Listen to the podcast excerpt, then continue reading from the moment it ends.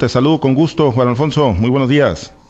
Al contrario, muchísimas gracias como siempre por la oportunidad, Pablo César. Un fuerte abrazo a ti y a todo tu auditorio en altavoz. Tema toral, el de la educación, Juan Alfonso. Y bueno, pues cuál es el balance con el que se va a despedir el gobierno de Quirino Ordaz Coppel en este rubro que es indiscutible muy amplio, ¿no? Indiscutiblemente muy amplio, desde el tema de la docencia, de los niños, de las niñas, de la infraestructura educativa. Pero así eh, yo te preguntaría con qué te quedas, con cuál balance eh, compartirías y le dirías a la sociedad, esto es lo que realmente hicimos, este va a ser el legado, este va a ser, pues, por lo que nos van a recordar en el tema de educación en el actual gobierno. Como dices tú, no sé si el legado, pero si algo tuviera que decirles, eh, cuando inició el periodo del gobernador Quirino Ordaz Coppel, eh, Sinaloa era el lugar número 27 en secundaria, en preparatoria, y esto debido a las, esto a, a partir de la referencia específica que es la prueba planea, y hoy somos el número 2 tanto en secundaria como en preparatoria. Y hoy eh, Sinaloa es líder en primera infancia a partir de la estrategia primero de primaria es muy tarde.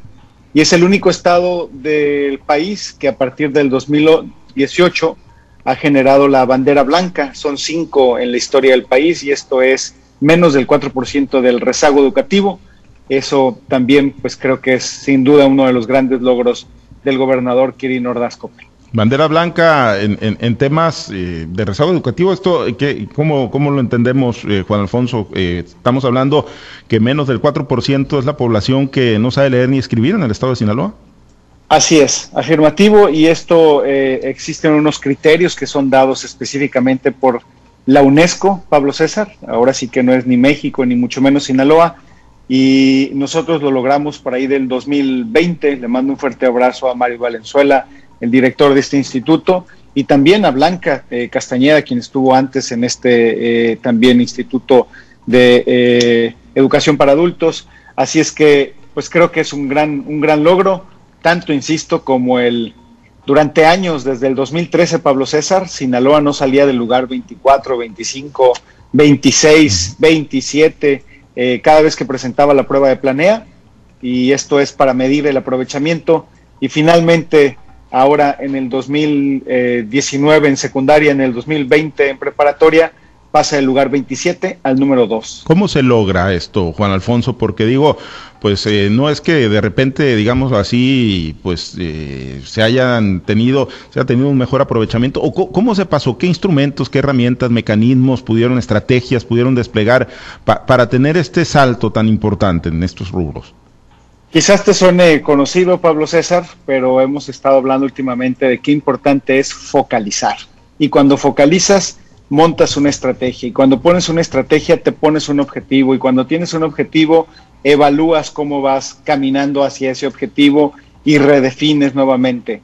La metodología, debo decírselos, es la misma que estamos utilizando ahora en este regreso, eh, donde hemos seleccionado, en este caso, aprendamos juntos, a todos aquellos alumnos que estaban considerados fuera de combate. Es decir, por ejemplo, en, secundaria tomamos a 66% de los alumnos que estaban reprobados y a los que se consideraba en otros tiempos, no, por favor, a esos niños que no vengan ni siquiera a presentar eh, eh, el examen. Y fue, fue por ellos por los que fuimos, por esas escuelas que tenían los niveles más bajos y lo mismo en preparatoria. ¿Y qué hiciste? Acompáñalos acompáñalos, eh, trabaja con ellos. Eh, hicimos tres mediciones a lo largo de este proceso. Empezamos en octubre, algunas veces en septiembre, medimos la primera vez en diciembre, volvimos a medir en abril, volvimos a medir en, mayo y en junio se les presentaba esta prueba llamada Planea y en honor a la verdad la hicieron pedazos. Oye, Juan Alfonso, y tú has dicho y acuñas una frase, la tarea nunca acaba, Juan Alfonso. Y bueno, pues esto, estos eh, parámetros, estos logros, pues obviamente son inacabados, ¿no? Hay retos por delante eh, que tocará pues a quienes vengan, ¿no? A, seguir eh, con las políticas educativas. Pero bueno, se trata de llegar y se trata de mantenerse, Juan Alfonso. O sea, son muy variantes y si no se mantiene este trabajo, si no se sigue haciendo la tarea, pues no se mantiene Sinaloa en esos lugares. Espero que la la mayor herencia que se quede en el sistema educativo tenga que ver con que los agentes de transformación, los docentes, por ejemplo, uno de estos agentes particulares, te robaron la idea y le hicieron suyo. Este trabajo, por ejemplo, de Aprendamos Juntos, dejó formados, los maestros conocen de tercero de, secundaria, son alrededor de, eh, en este caso fueron 66 mil eh, alumnos, fueron alrededor de 1.400 docentes de manera muy particular de español y matemáticas que conocen la metodología. Y esto, para mantenernos, hay que voltear a ver a estos maestros, porque sin duda, y hubo reclamos, debo decirlo, de los de segundo de secundaria que nos decían, ¿y por qué nosotros no? O los de primero. Y también nos quedamos en el camino en una estrategia que se llamaba ABC, eh, y esto tenía que ver para combatir la diabetes y el tema de la salud física. Eh, lo cierto es que lo que te quiero compartir es que, pues básicamente 88% de los docentes se quedaron con una formación y un saber hacer en inicial y preescolar. En, lo mismo acontece en secundaria, en tercero de secundaria, y lo mismo en preparatoria, tercero de preparatoria, y esto implica maestros, pero también directores, jefes de sector, asesores técnicos pedagógicos, supervisores. Así es que para mantenernos sin duda que es el reto, habría que voltear a ver a nuestros maestros. Y para involucrarlos a ellos, eh, a los maestros, Juan Alfonso, en todas estas estrategias, en pues el entendimiento ¿no? de que había que dar pasos para lograr mejores resultados, pues era indispensable la, certeza laboral. ¿Qué tanto pudieron avanzar con el magisterio en ese rubro? Mira, en estos cinco años del gobernador Kirin Ordaz se han eh, basificado alrededor de 14.100 tres, si no me equivoco, maestros, eh, para dar, tener una idea de lo que esto significa. En el sexenio anterior eh, fueron alrededor de 9.000, 9.014 eh, trabajadores que se vieron beneficiados en seis años. En este periodo, pues fueron 14.000. Así es que creo que uno de los grandes temas, y pues tú atestiguaste desde el principio, por lo menos que a mí me tocó acompañarlos, pues lo importante de andar en las escuelas es eh, palpar y entender rápidamente la necesidad que está sintiendo no solamente los profesores o los maestros de secundaria o de primaria, sino los que te vas incluso encontrando y te daban casos, recuerdo 54 casos que tenían un problema de dobles plazas, les llamaban, eh, y tenían cuatro años con ese problema, bueno, pues nos tomó seis meses resolverlo. Alguna vez llenamos el Teatro Ángela Peralta con 851 maestros que todos eran que no les reconocían sus lugares de trabajo, que era Mazatlán, y esto implicaba que les dejaran depositar pues lo que les correspondía por, por derecho. Eh, y finalmente, bueno, se logró eh, por ahí en el 2020, también 2019 creo, marzo 2019. Entonces, creo que caminar las escuelas, estar con los profesores, pues nos permitió conocer con mayor puntualidad esas necesidades y eh, que se habían beneficiado más de 14 mil docentes y algo muy importante, más de 9 mil eh, eh, plazas que fueron pues puestas a concurso, plazas con horas, semana, mes, etcétera, etcétera, y esto creo que fue un dato también muy, muy importante. Y bueno, obviamente la, la obra humana, la, la, obra humana con los maestros, con los estudiantes, eh, Juan Alfonso, pues es indispensable, quizá la prioritaria, pero tiene que ir acompañada de la obra física, de la rehabilitación de la infraestructura en ese rubro. Eh, ¿Qué tanto lo eh, pudieron avanzar? ¿Qué inversiones hay? se habló mucho, ¿no? De que ya cero aulas de cartón en el estado de Sinaloa. ¿Qué balance se entrega al término del gobierno del gobernador Kirin Ordaz?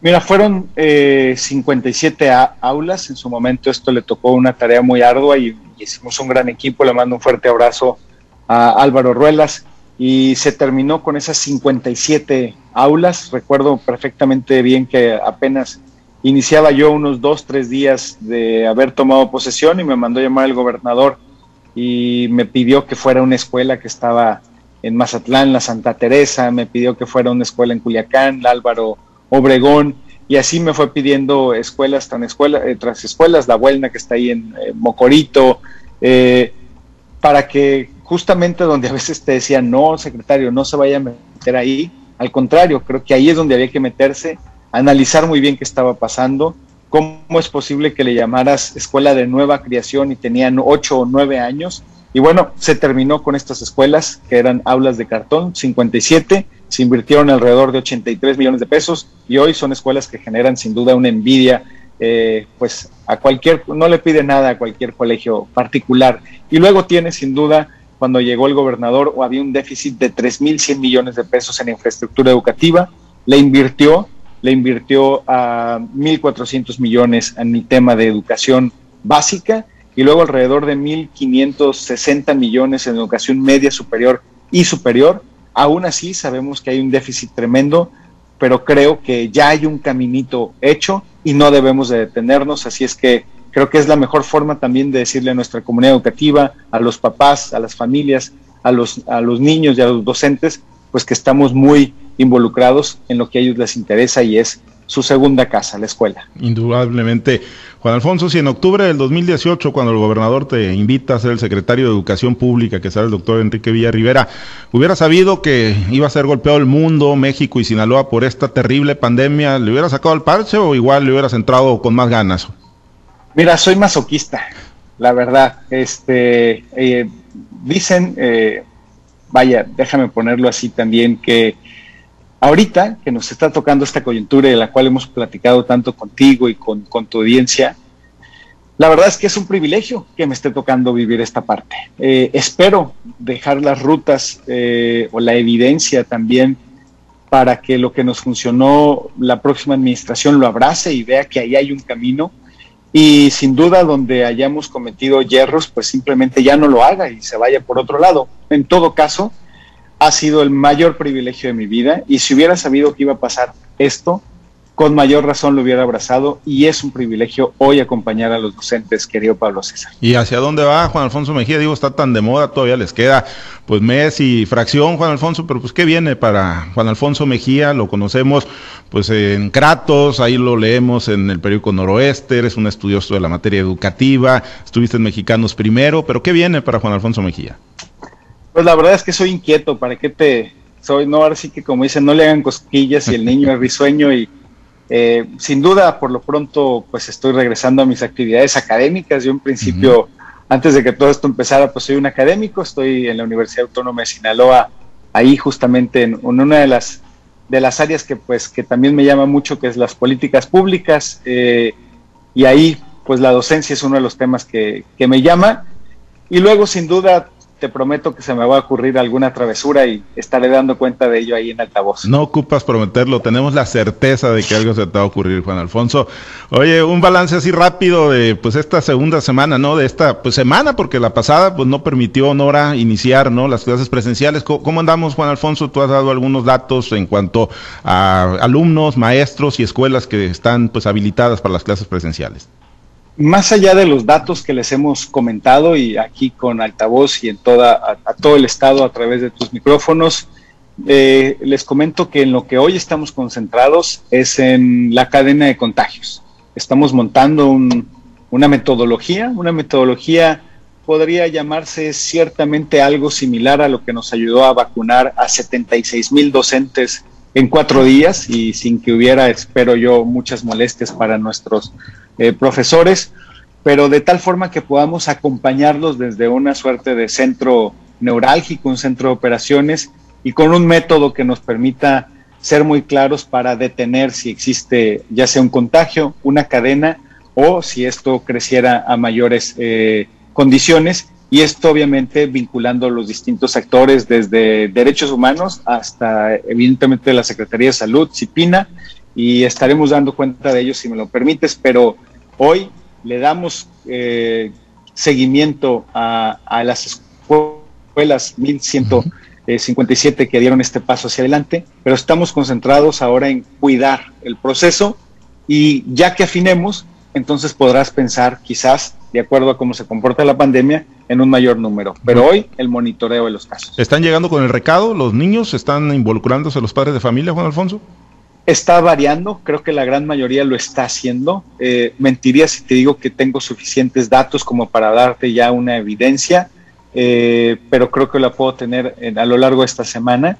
Lo que sí es que estamos teniendo mucho contacto con los directores de las escuelas. Eh, en estos días, afortunadamente, pues vamos bien. pero creo que hay que montar un sistema mucho más sofisticado que nos permita acompañar a toda la estructura educativa. Muy bien, pues estaremos pendientes, Juan Alfonso, seguiremos muy en contacto. Muchas gracias. Te mando un fuerte abrazo, muchísimas gracias y ya lo sabes, te prometo alguna travesura. Hasta Tengo la certeza de que la vas a hacer. Gracias, Juan Alfonso. Buen día.